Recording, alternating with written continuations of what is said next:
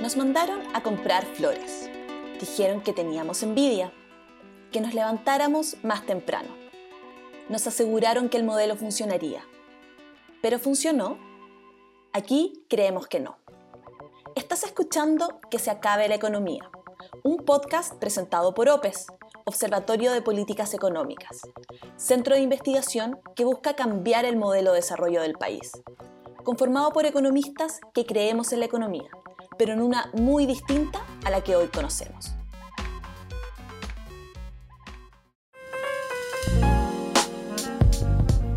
Hola a todas y todos, les damos la bienvenida a una nueva versión del podcast del Observatorio de Políticas Económicas, OPES, en el que estaremos conversando con invitados e invitadas sobre diferentes tópicos de economía.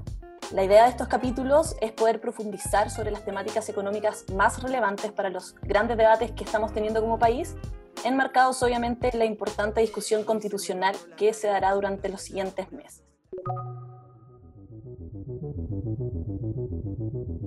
Soy Fernanda Alvear, miembro del Observatorio de Políticas Económicas, y en este segundo capítulo de la nueva versión de Que se acabe la economía, nos acompaña Emilia Brito, economista de la Universidad de Chile, con magíster en Economía en la Universidad de Brown y estudiante del doctorado de Economía en la misma universidad donde se ha especializado en las áreas de economía feminista y economía con perspectiva de género.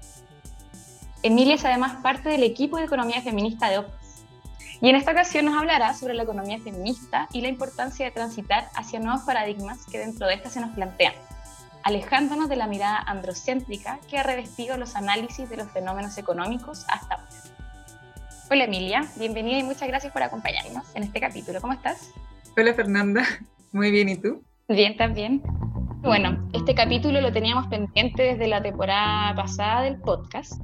En nuestros capítulos como OPES hemos intentado levantar bastante contenido sobre diferentes temáticas que han salido a raíz de la crisis sanitaria y económica y no se ha quedado fuera el efecto que ha tenido la crisis en las mujeres, pero nos faltaba profundizar un poco más para también lograr visibilizar ¿cierto? las condiciones injustas que ya vivíamos desde antes de la pandemia y que se han reforzado ahora sobre todo mujeres pobres, mujeres migrantes o de algún pueblo indígena. Pero pareciera que pese a que ha tomado fuerza, ¿cierto?, esta temática y que paralelamente se han visibilizado con mayor relevancia los discursos feministas, por ejemplo, a través de, la batalla por la paridad en la Constitución u otros logros que se han alcanzado, pareciera que tanto los referentes académicos como las autoridades económicas todavía están bastante lejos de adoptar una mirada feminista.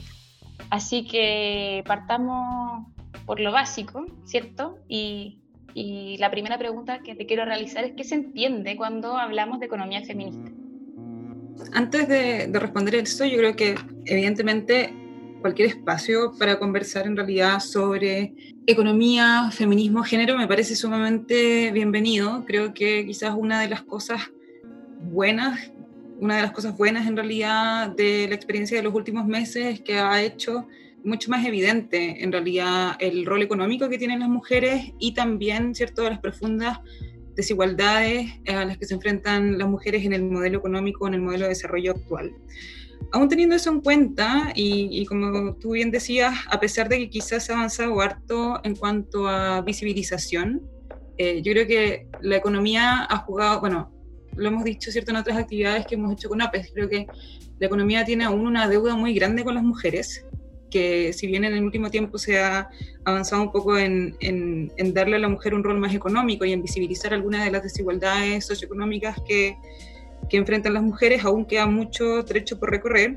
Y yo creo que eso también está súper vinculado con la carencia también de un enfoque de género en políticas públicas, ¿no? que al final sabemos que en Chile la economía o los economistas tienen un rol súper influyente en la manera en la que se diseñan las políticas públicas.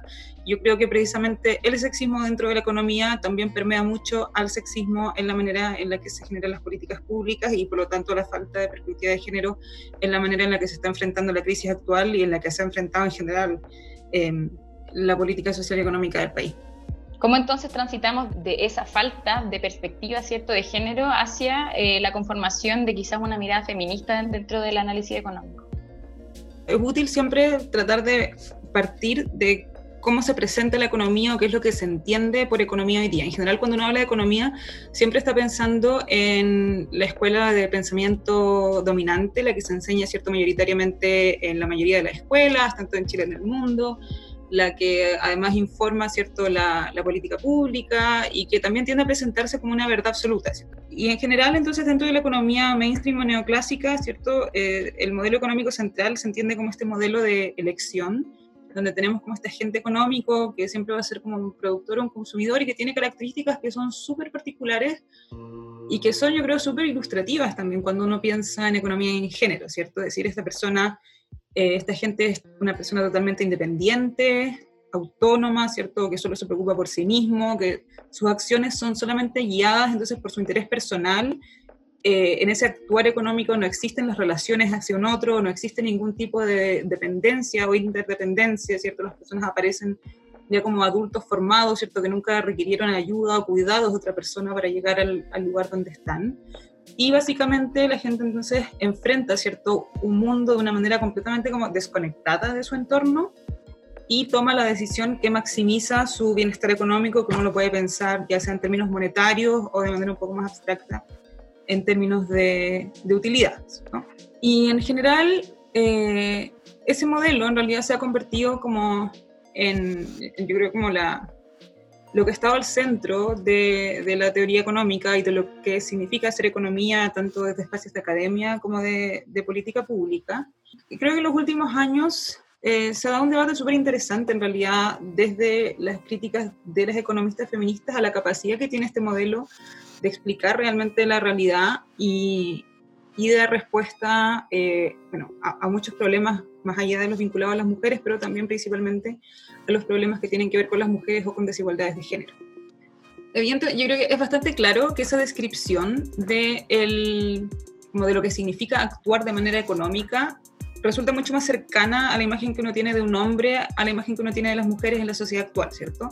Ahora, creo que también es importante entender que el problema no llega no se limita a eso, ¿cierto? No, no, es, no, es, solamente que esta representación sea una representación más cercana a los hombres que a las mujeres, sino que, por lo tanto, si bien la economía, es verdad que la economía neoclásica es androcéntrica, también uno puede decir que la representación que hace de los hombres es una representación limitada y sesgada de igual forma, ¿cierto? O sea, tampoco logra de manera completa eh, representar el, el comportamiento económico de manera, de manera sustantiva, ni siquiera, ¿cierto?, para el caso de los hombres. Cuando uno reconoce ya esa limitación, yo creo que es algo que en los últimos años ha avanzado bastante en, en, reconocer que eso, digamos, también se complementa con una serie de otras cosas, ¿cierto? Entender el comportamiento económico de esta manera ha hecho que evidentemente la economía ponga mucho más énfasis, por ejemplo, en estudiar todas las actividades que suceden en los mercados, todas las actividades donde se transa algún tipo de bien o servicio a través de un precio eso genera que evidentemente todas las actividades que, que, suceden en otros espacios, como por ejemplo en los hogares o en comunidades, que ciertos intercambios a través de vecinos, personas que, que conforman una misma comunidad, queden al margen y hayan sido considerados por muchos años temas que no son económicos y que por lo tanto no merecen el interés desde la economía. Eso tiene obviamente connotaciones de género es súper evidente, ¿cierto? Las mujeres han tenido principalmente, han tenido, digamos, históricamente una participación mucho más activa en las tareas del hogar, se considera por lo tanto eso como algo no económico, mientras que la participación en las actividades de los hombres en el mercado, en el trabajo formal, sí ha sido considerado un tema de estudio eh, de la economía. Entonces, creo que en eso la economía feminista lo que ha hecho es criticar, bueno, en primer lugar, ir como visibilizando los sesgos de la economía neoclásica en cuanto a cuáles son los temas que se abordan o que se consideran válidos de estudiar de la economía. También eh, poniendo el foco en el modelo, ¿cierto? En esta idea de la manera en la que las personas actúan eh, de manera económica, de una manera, ¿cierto? Súper racional, súper eh, desvinculada, súper independiente. Y también en, en, los métodos que se utilizan y cuáles son las cosas que se consideran válidas o no, o qué es lo que se considera ciencia o no, que también es un área que tiene un montón de sesgos de género en eso. Y ahí se ha abierto en realidad un debate bien interesante sobre cómo realmente avanzar desde la economía en incorporar esas críticas, ¿no? Y yo creo que acá viene la respuesta a tu pregunta respecto a cuáles son las diferencias entre la economía feminista o la economía de género que se llama, o quizás hacer o tratar de incorporar la perspectiva de género a la economía neoclásica, creo que ahí hay dos grandes diferencias. En general, hay quienes entienden que el modelo neoclásico no es un modelo intrínsecamente patriarcal y que es un modelo más bien como neutral al género y que por lo tanto igual puede ser una herramienta útil y que simplemente lo que falta es tener economistas que estén interesados en estos temas y que sean capaces de preguntar, de hacer las preguntas adecuadas, ¿cierto? Al final que, básicamente que hoy día la economía sea una ciencia... Visibilizar más que nada. Exacto, al final visibilizarlo, tener gente que haga las preguntas adecuadas, que, que ocupe las metodologías disponibles y que ponga el foco en temas que han sido históricamente ignorados, pero que han sido más bien ignorados no porque la economía no entrega las herramientas para abordarlo, sino porque simplemente los economistas que han estado ahí no se han interesado en eso. Entonces, desde esa perspectiva, el problema obviamente es mucho más fácil de solucionar, ¿no? Al final es simplemente decir, ok, ocupemos este instrumental, si bien lo podemos quizás acomodar un poco, hay ciertas cosas que dejo fuera, ok, pero de todas maneras, digamos, es una herramienta suficiente o quizás que necesita simplemente como pequeños ajustes o complementos para poder dar respuesta como a las grandes interrogantes económicas que tienen que ver con el género. Y de manera, no sé si necesariamente contraria, pero sigue en una opinión bastante distinta a esa, yo creo que se encuentra lo que se considera hoy día como economía feminista, que de hecho se instala dentro de las corrientes heterodoxas y por lo tanto críticas a la economía neoclásica, que sostiene principalmente que el modelo neoclásico sí es intrínsecamente sexista o patriarcal y que por lo tanto eh, la investigación dentro de este modelo jamás y en ningún caso va a ser suficiente para permitirnos tener como un entendimiento acabado de la situación económica de las mujeres, bueno, y también de los hombres en general, ¿cierto? Para poder entender un poco cómo el género interactúa con eh, las decisiones y los resultados económicos de nuestra sociedad. Y eso tiene que ver principalmente con algunas de las cosas que, que mencioné recién, ¿cierto? Con esta idea de entender al ser humano de una manera súper independiente o súper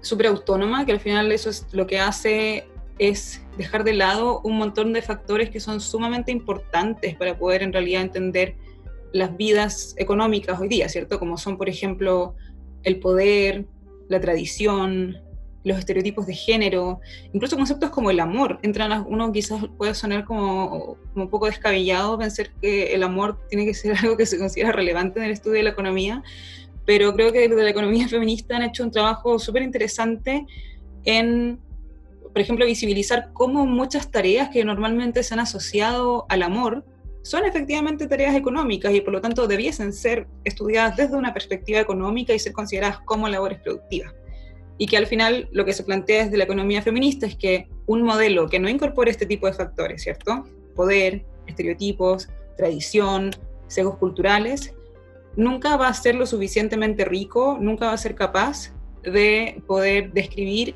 y entender la situación, eh, cómo el género impacta y termina delineando las trayectorias económicas de hombres y mujeres en nuestra sociedad. Claro. Y dentro de esas dinámicas, tú decías que un poco analiza de manera distinta la economía feminista versus el modelo económico neoclásico. ¿Cuáles son las que tienen una, una mayor relevancia o que quizás eh, han tenido mayor atención nomás dentro de los últimos años? Sobre todo en el contexto de las últimas crisis también, ¿cierto?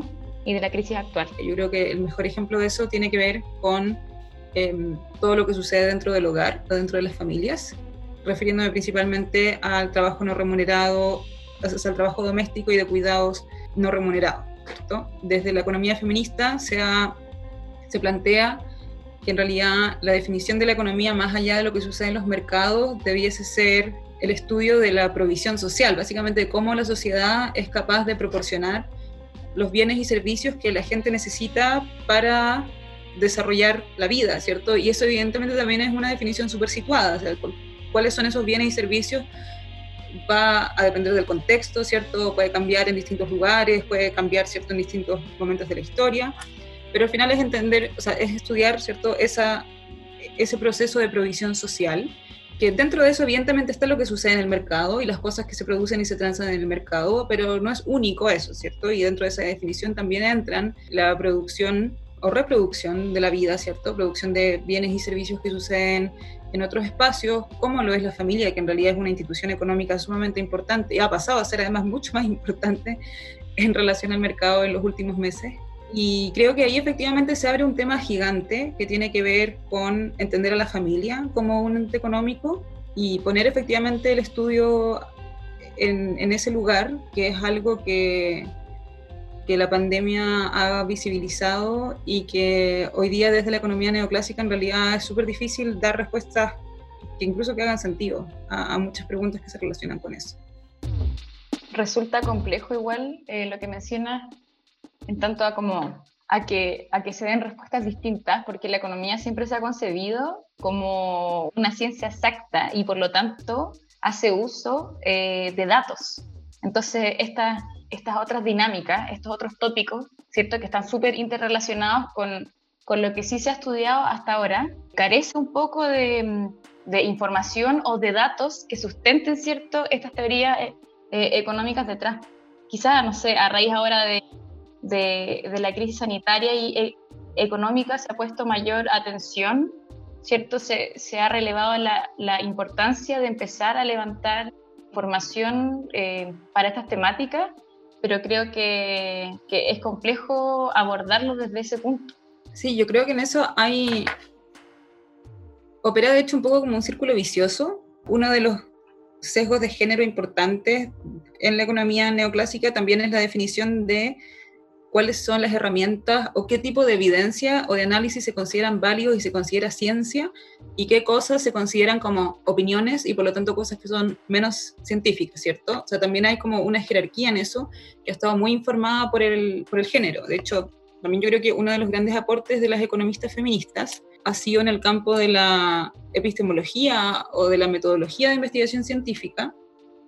Y es impresionante en realidad cuando uno eh, lee los aportes de, de estas mujeres en, en esta área, darse cuenta como muchas de las cosas que a nosotros nos vendieron, por ejemplo, como estudiantes ¿cierto? de economía, como cosas que son científicas y cosas que son exactas, en realidad son cosas que han estado directamente forjadas por sesgos de género, donde todo lo que se considera femenino es degradado a una categoría inferior y a una categoría no científica es como que hay temas que no se van a estudiar porque no hay datos, pero al mismo tiempo no hay datos porque creemos que no son importantes y no les prestamos atención. Claro, y ahí está el círculo vicioso que tú decís. Dentro entonces de, estos tópicos, ¿cierto? Que ya hemos estado abordando un poco, tú mencionaste el, trabajo no remunerado, ¿cierto? Que esto es uno de, de los elementos quizás más claros y más evidentes que ha dado la, la crisis sanitaria y que también es una quizás de las banderas por las que apuesta la economía feminista hoy en día. ¿Cómo se configura esto del trabajo no remunerado con el análisis, por ejemplo, de los salarios y del trabajo remunerado? ¿Y cuáles son las interconexiones que quizás nos pueden dar cuenta de la explicación a la crisis de los cuidados que estamos teniendo hoy en día? Hemos visto en la pandemia a mujeres con una triple carga, ¿cierto? Cuando se habla de que tenemos el trabajo laboral, el trabajo doméstico y el trabajo de, de cuidado, los últimos dos eh, correspondientes a trabajo no remunerado, una, una triple jornada, ¿cierto? Y eso claramente eh, ha influido, bueno, de partida en nuestra salud mental. y segundo, eh, en indicadores económicos relevantes y quizás mucho más tradicionales, por ejemplo, el tema del desempleo, de la informalidad. Entonces, ¿cómo, cómo se van configurando estos elementos desde la feminista para darle explicación a la crisis de los cuidados que estamos eh, sufriendo hoy en día a nivel mundial. Creo que la economía feminista, bueno, una de, sus grandes banderas de lucha y grandes contribuciones ha sido efectivamente destacar el carácter económico del trabajo más allá de si ese trabajo recibe un salario en el mercado o no. Y que por lo tanto muchas de las actividades que principalmente las mujeres desarrollan en el hogar son efectivamente trabajos, trabajo que es eh, socialmente productivo y de hecho necesario, que es algo que yo creo que ha quedado súper, ha sido súper evidente en realidad en, en los últimos meses. Y también al incorporar al análisis económico todos estos factores que la economía neoclásica ha ignorado, también en realidad es capaz de dar al menos de hacer como un, un diagnóstico que yo creo que hace mucho más sentido que el que ha sido capaz de dar la economía neoclásica. ¿cierto? Es decir, la economía feminista sí plantea que, por ejemplo, en la distribución del trabajo doméstico dentro del hogar, la tradición, eh, las desigualdades de poder entre las parejas, ¿cierto? Em, los estereotipos de género son cosas relevantes que explican básicamente por qué las mujeres se tienden a especializar, ¿cierto? Entre comillas, en, trabajo doméstico eh, y por qué trabajan menos en el mercado que los hombres. Eh, por qué eligen ciertas carreras, ¿cierto? También es algo que puede estar vinculado a eso. ¿Por qué el hecho de que, de que, por ejemplo, los hombres también obtengan mayores salarios en el mercado ayuda un poco como a ir perpetuando ese ciclo?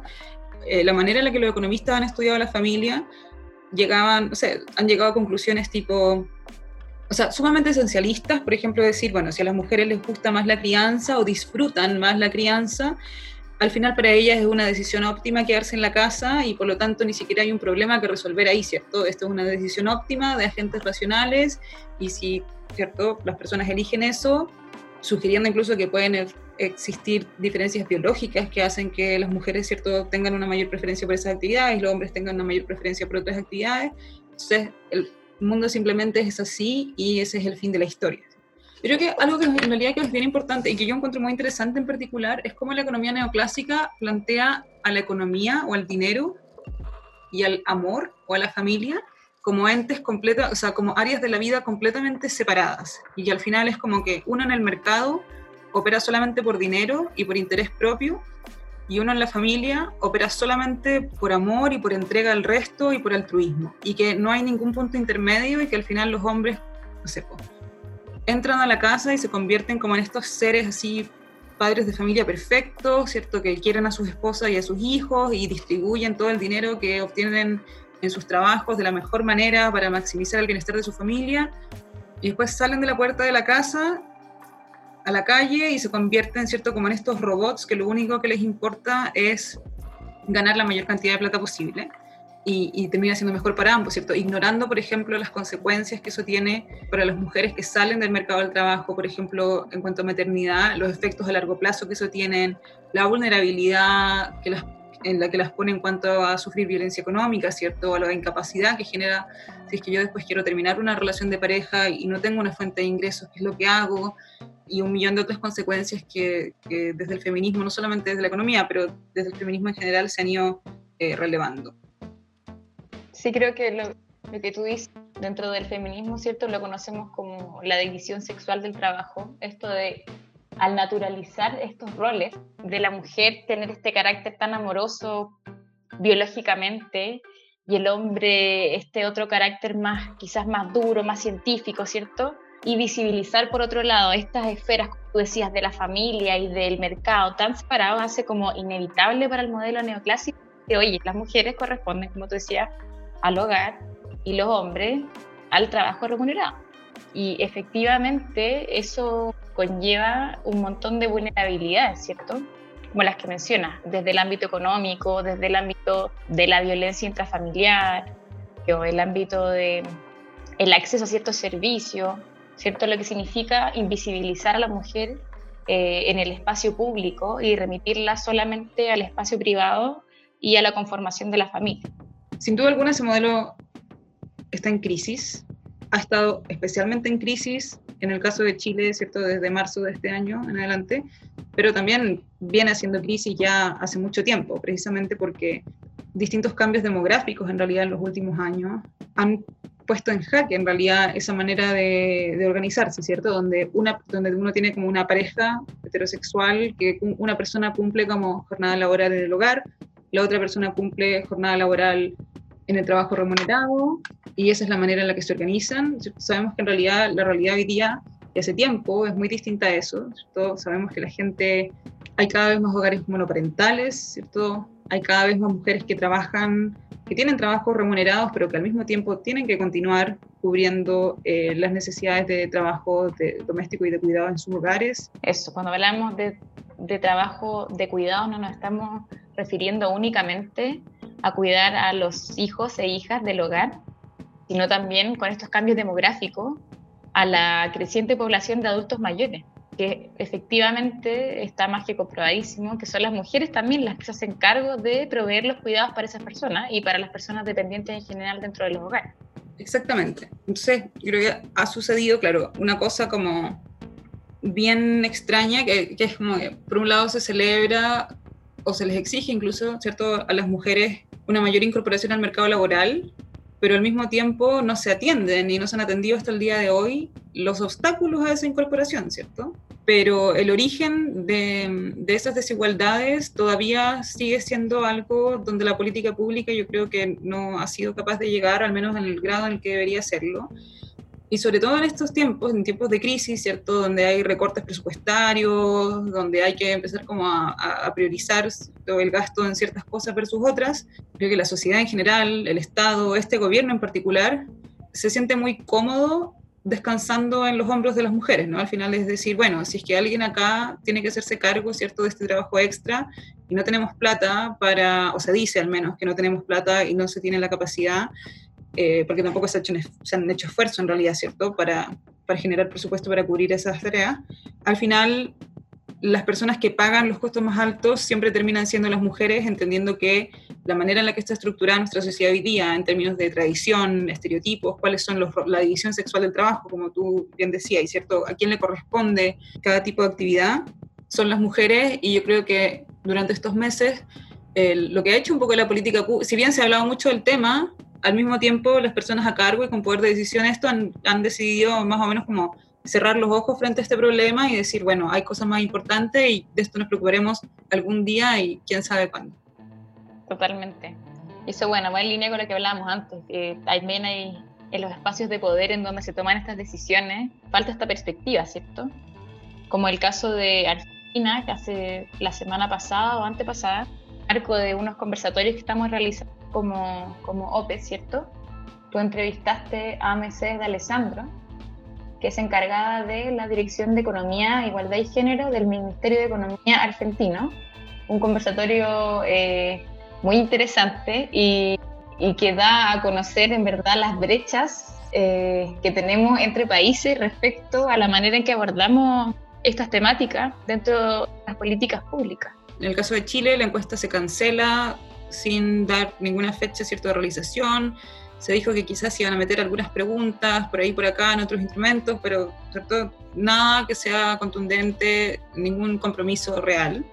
En el caso de Argentina, eh, ¿cierto? Con, con, este organismo que lidera Mercedes de Alessandro en el Ministerio de Economía, ha sido todo lo contrario. ¿cierto? De hecho, desde el gobierno se ha impulsado un proceso de valorizar el trabajo doméstico y de cuidados, de visibilizarlo, medirlo a través de estos instrumentos de medición, cuantificar su aporte al PIB.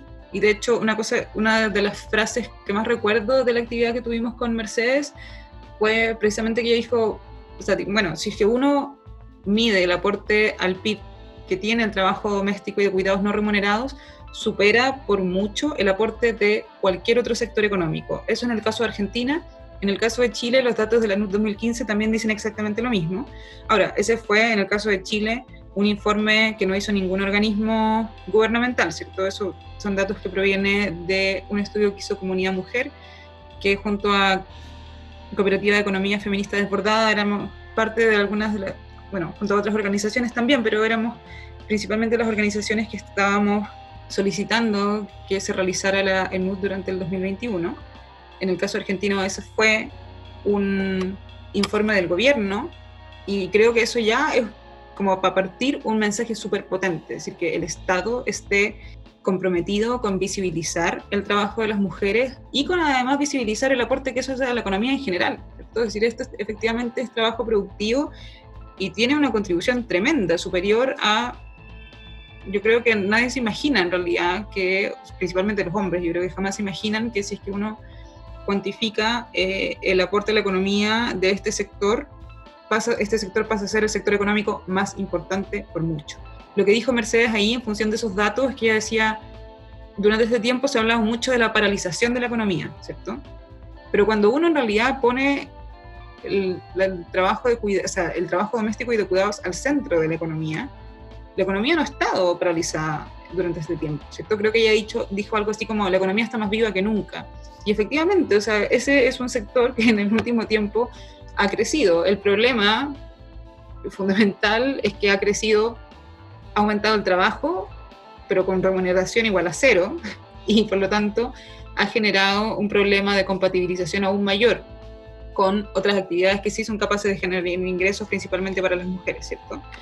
Pero sí, entonces ya hay, yo creo que un punto inicial, que es muy, muy distinto con el caso chileno, que es como de un compromiso en cuanto a política de Estado de medir, visibilizar, ¿cierto? Cuantificar el aporte que hacen las mujeres a este sector y por lo tanto también generar información que puede informar la política pública para disminuir las desigualdades de género. Eh, Argentina no es el único ejemplo que ha hecho esto en Latinoamérica. Uruguay también tiene datos recientes sobre uso del tiempo y con eso también se ha encargado de generar un sistema integrado de cuidados que, que precisamente tiene por objetivo ¿cierto? disminuir las profundas desigualdades de género que existen en eso y, ponía, y, haciendo eso, digamos, un compromiso de parte del gobierno, ¿cierto? Es rol del Estado atender esas desigualdades, eh, porque si no, sabemos que sin política activa no van a desaparecer, no van a disminuir, incluso están aumentando, eso es lo que ha sucedido, ¿cierto?, en los últimos meses. Em, y claro, el caso de Chile, lamentablemente, yo creo que uno sabe que cuando uno hace política sin perspectiva de género, lo que pasa no es que las desigualdades se mantengan iguales, ¿cierto? Lo que pasa de hecho es que las desigualdades se van acrecentando. Y eso es lo que nosotros hemos visto y eso es lo que va a seguir sucediendo si es que las políticas que vienen en los próximos años no, no incorporan esa perspectiva. Eso también es algo, yo creo, muy distinto de la experiencia argentina, ¿cierto? Tú mencionabas que acá había un recorte en realidad de programas que ayudan, que si bien ya son precarios, de todas maneras ayudan a las mujeres quizás a compatibilizar o a poder cubrir parcialmente algunas de las necesidades de cuidado que tienen los hogares.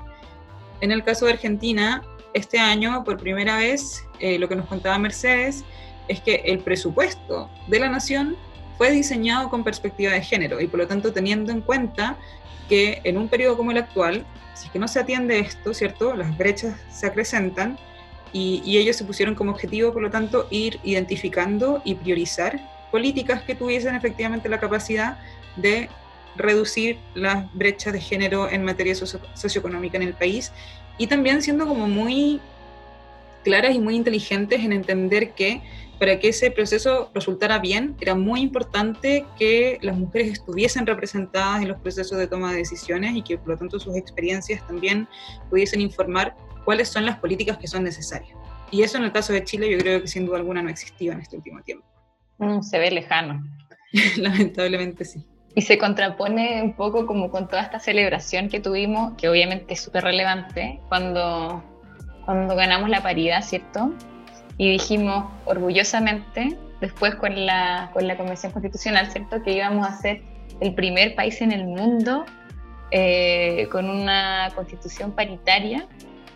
Se contrapone un poco de ya, sí, vamos a tener un órgano paritario que va a redactar esta nueva constitución, pero ¿qué es lo que viene después? ¿De qué nos sirve tener una constitución feminista si es que en la práctica las políticas públicas y los modelos cierto imperantes no logran identificar ni sanar las injusticias y las condiciones que vivimos como mujeres. Y aquí ya para, para ir cerrando, Emilia, ¿qué oportunidades tú crees que este debate constitucional entonces puede abrir para avanzar hacia una economía feminista? Sí, creo que sin duda alguna podemos sentirnos profundamente felices y, orgullosas de haber logrado la paridad en la Constitución. Sí, es muy lamentable que el contraste con cómo están operando hoy día las políticas de gobierno sea tan duro, ¿cierto? Y, tan distinto en realidad lo que está sucediendo en, en esos dos frentes. Pero, pero, yo creo que, bueno, la experiencia tanto de Argentina como en realidad la experiencia en un millón de otros, este también es un tema ultra comprobado. La incorporación de las mujeres a espacios de toma de decisión no pasa solo por un tema de representación o, de equidad, ¿cierto?, en la participación en estos espacios, sino que también es sumamente relevante porque lo, lo que emana de esos espacios es distinto cuando los órganos que lo componen son diferentes, ¿no? Cuando son más representativos, cuando son más diversos, eso genera resultados y políticas que son distintas, que son mucho más eficaces, eh, especialmente, ¿cierto?, para los grupos que tienden a estar subrepresentados, como es el caso eh, de las mujeres. Entonces, yo creo que sin duda alguna el hecho de que la constitución se vaya a redactar por un órgano paritario va a, a significar que las experiencias, las necesidades ¿cierto? y los intereses de las mujeres estén representados en la Constitución. Ahora, creo que lo que tú decías sirve también para ser inteligentes y ser como, quizás no pecar como ingenuidad, pensando que cuando las mujeres están representadas es como el fin del problema, ¿cierto? Porque sabemos que tenemos un montón de cosas que reman en contra, en realidad, de que los resultados de este tipo de, de organismos sea lo que nosotros funcione de la mejor manera. Hacer, digamos, un símil con lo que estábamos hablando sobre la economía. Sabemos que incluso, por ejemplo, si uno hoy día la economía neoclásica le mete un montón de mujeres, que faltan, de hecho, mucho, sigue siendo un espacio súper masculino, eh, aún así, si uno aumenta el número de mujeres sin cambiar, ¿cierto?, cuáles son las reglas de la economía, ¿cierto?, cuáles son las cosas que se pueden ocupar o no, cuáles son los temas que se pueden estudiar o no, la mera incorporación de mujeres tampoco va a lograr por sí sola un cambio sustancial en la manera en la que la disciplina funciona, ¿cierto? Yo creo que en el caso constitucional pasa un poco lo mismo y por eso es tan relevante que la nueva constitución eh, logre precisamente cambiar estos puntos que estábamos hablando, ¿cierto? Eh, en cuanto a cómo hoy día el modelo de desarrollo, en el caso chileno, se ha sustentado en un modelo de familia, ¿cierto?, que es patriarcal, que es sexista, que relega a las mujeres a un rol secundario, que ocupa su trabajo de manera, de manera gratuita, ¿cierto?, como para la sociedad, pero con las mujeres pagando costos súper altos por ese trabajo no remunerado.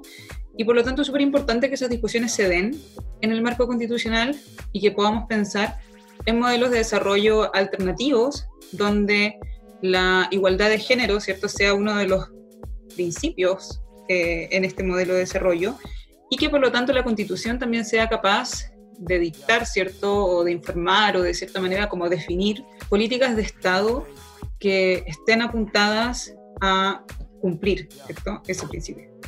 Emilia, bueno, vamos cerrando ya. Muchísimas gracias por el tiempo que te has dado para responder estas preguntas. Encantada. Esperamos como OPES, en verdad para, para todos los y las auditoras, eh, este capítulo haya sido un aporte, ¿cierto? Es importante entregar insumos para los debates que estamos ya teniendo y que se vienen en pos de, eh, del proceso constitucional y también para repensar la economía, ¿cierto? Y avanzar hacia un nuevo modelo de desarrollo que sabemos tiene que tener sí o sí una mirada feminista. Muchas gracias a ustedes. Acabas de escuchar Que se acabe la economía, un podcast presentado por el Observatorio de Políticas Económicas y producido por Fulgor Lab. Si nos quieres apoyar, síguenos en nuestras redes sociales, arroba opeschile, y en nuestra página web opeschile.com, donde profundizamos en este y en otros varios temas económicos que son importantes para ti, para mí, para todos. Nos escuchamos muy pronto.